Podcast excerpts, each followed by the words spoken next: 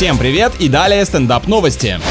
Во время гонки Тур де Франс болельщица стала виновником масштабной аварии. Речь идет не про фанатку, которая бросалась нижним бельем в участников заезда, все куда прозаичней. Девушка позировала фотографом на узком участке трассы и плакатом случайно задела одного из спортсменов, а в него по цепной реакции врезались все остальные. Напоминает нелепый фрагмент из старых французских комедий. Некоторым велосипедистам даже пришлось сойти с дистанции. Надеюсь, хоть кадры получились стоящие.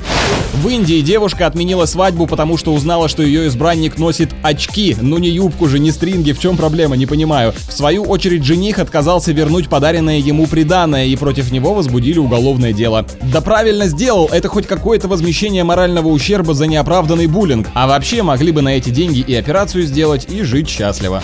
С вами был Андрей Фролов, больше новостей на energyfm.ru.